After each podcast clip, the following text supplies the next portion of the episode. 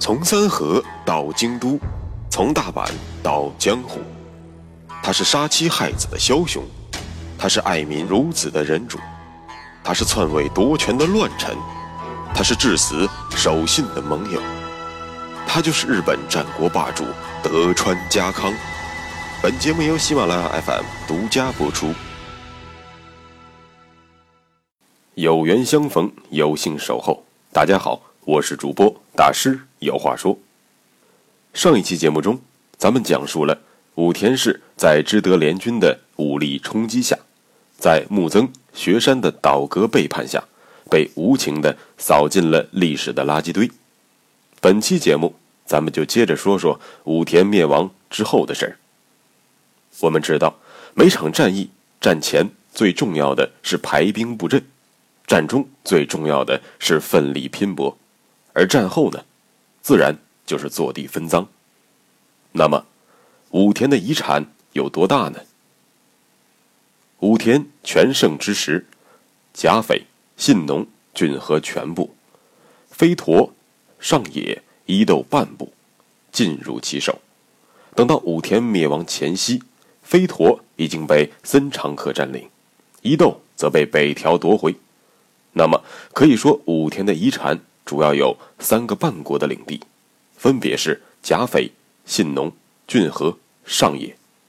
其中，武田的老家甲斐被分配给了信长的亲信河尻秀隆，以及投靠过来的雪山信军；信浓则被森长可、毛利秀赖和木曾义昌瓜分，而信长在关东倚重的干部则是龙川一义。他被分配在了上野国，这是信长一直以来保有的一种习惯，或者说权谋，那便是将已经打下来的领地分配给亲信，而将能征惯战的大将分配在刚刚得到的对敌前线。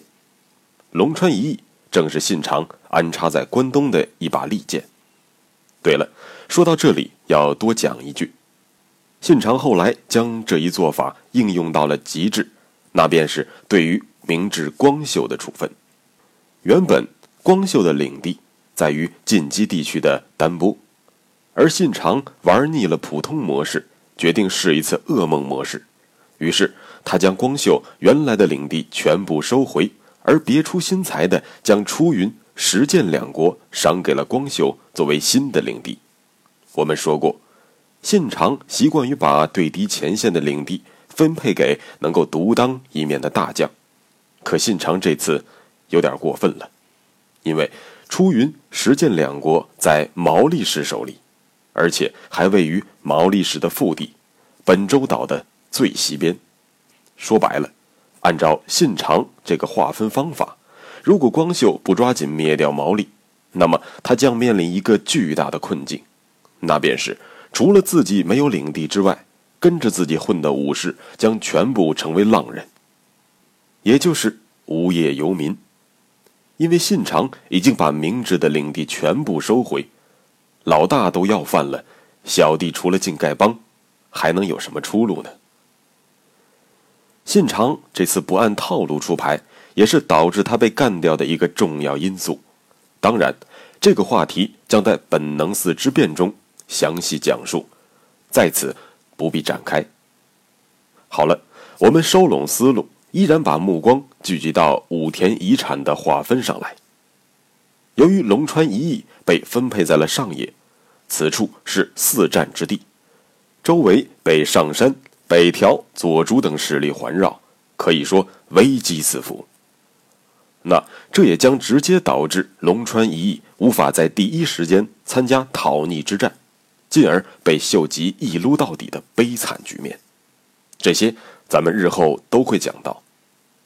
那么重头戏呢，也就是骏河国，当然要被划分给德川家康。咱们的家康同学终于在自己年满四十岁的时候拿到了自己的第三个领国。虽说和同为武二代的信长相比，家康显得弱爆了，但是。家康获得的每一寸领土，并不是谁的恩惠，而是家康靠着自己的努力得来的结果。而正是家康这种蜗牛慢爬的功夫，才显得每一次领地的加增都弥足珍贵，并且实至名归。一五六一年，家康果断脱离了金川控制，凭借三河旧部实现了三河国的独立。一五六九年，家康主动出击，虎口拔牙，凭借着顽强的战斗力拿下了远江一国。这一进展。令军神武田信玄也赞叹不已。而如今攻灭武田，家康获得了信长加封郡和的奖励。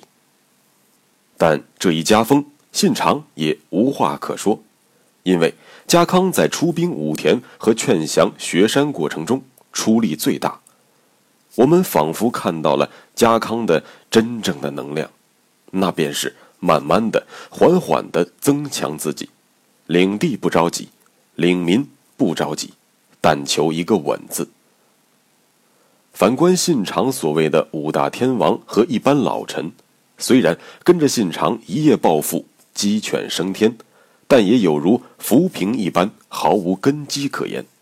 信长只要一句话，便得卷铺盖卷走人。慢慢的，我们终于听懂了家康常挂在嘴边的那句话：人生。如负重行远，欲速则不达。不论怎么说，经历了丧子之痛的家康，此时已经能够坦然接受德川家已经成为织田家从属或者说家臣这一客观现实。因此，就算是骏河国是家康凭借着个人魅力和军事力量拿下的，但是名义上信长不给你便不能要，所以。加封郡和国，在名义上应该算是信长对于家康的恩赐。那么，家康现在最为惶恐关心的，便是如何十分体面的报答信长。很快，家康的答谢之机就到来了。信长联合家康一通灭掉了武田，一路上基本上没有遇到什么有力的抵抗。大军一到，敌人便望风而降。因此，信长战后心情极佳，于是便突发奇想，决定不走来时的中仙道，而是取道东海道，由甲斐进入骏河，沿着家康的领地远江三河，最后回到自己位于晋江的安土城。信长想到哪里便做到哪里，于是派人向家康传话，说了一个冠冕堂皇的理由。信长说。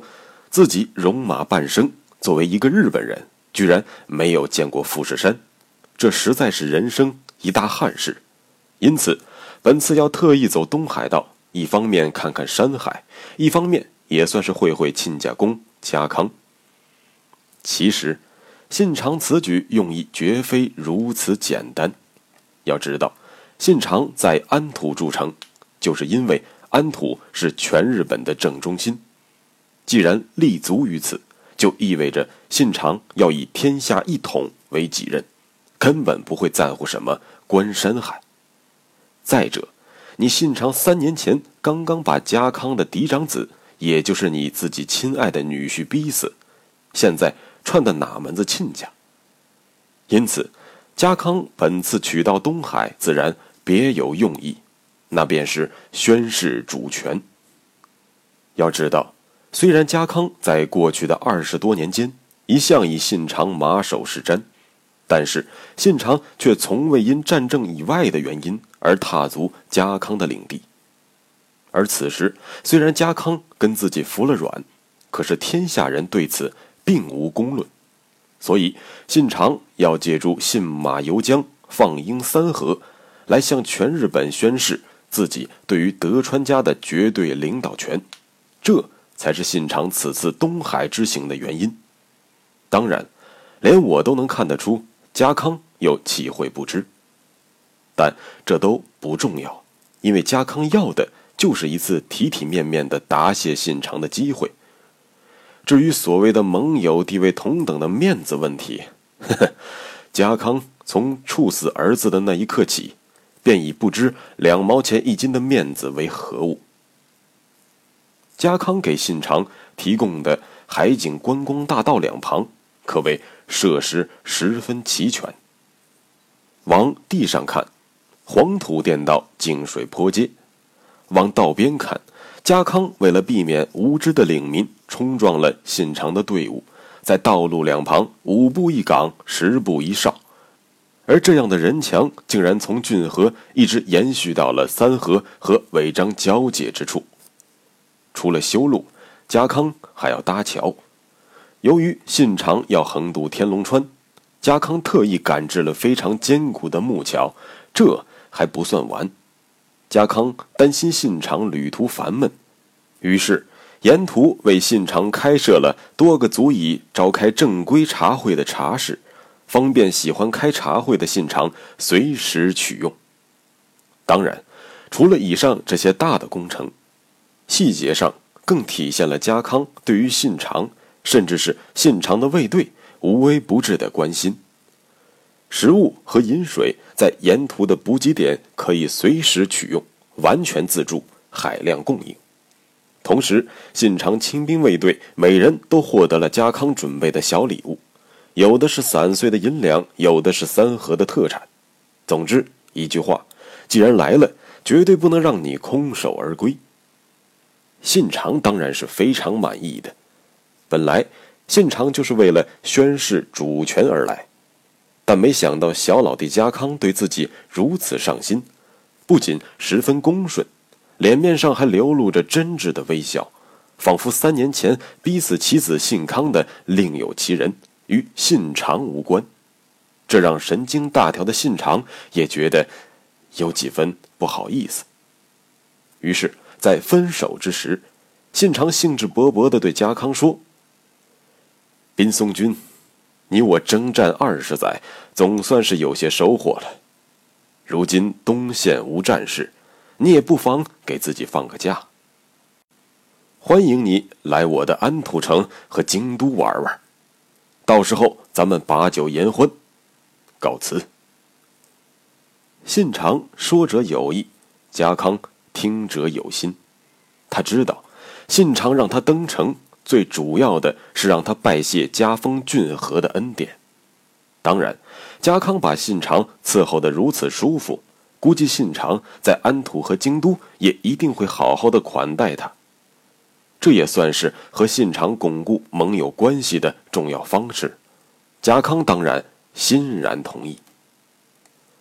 五月十五日，家康如约来到了信长的居城安土城。这是家康第一次。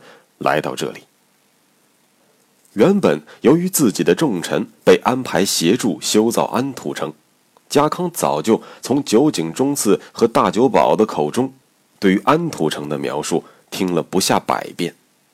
尽管如此，当家康看到这座拥有全日本最多层天守阁的巨型城堡安土城之后，其华丽程度和修造难度，依然让家康叹为观止。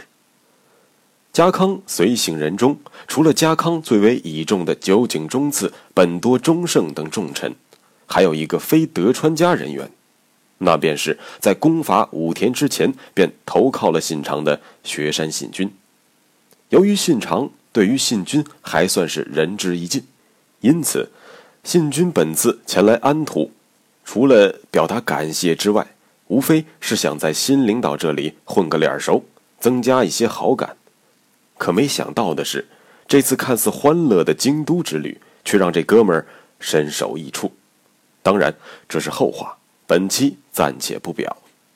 信长安排负责招待家康的是信长手下最懂礼节的饱学之士，明智光秀。信长让身为军团长的光秀暂停所有业务，专心招待家康一行。可以说，信长对于家康来访还是非常重视的。可是，这招待过程中发生了一连串的意外，可就让人大跌眼镜。这又是怎么回事呢？更多精彩，下一讲咱们接着说。感谢各位的收听，欢迎留言转发。穿过日本战国风云，看群雄如何逐鹿天下。欢迎订阅日本战国霸主德川家康，带你揭秘他的崛起。之路。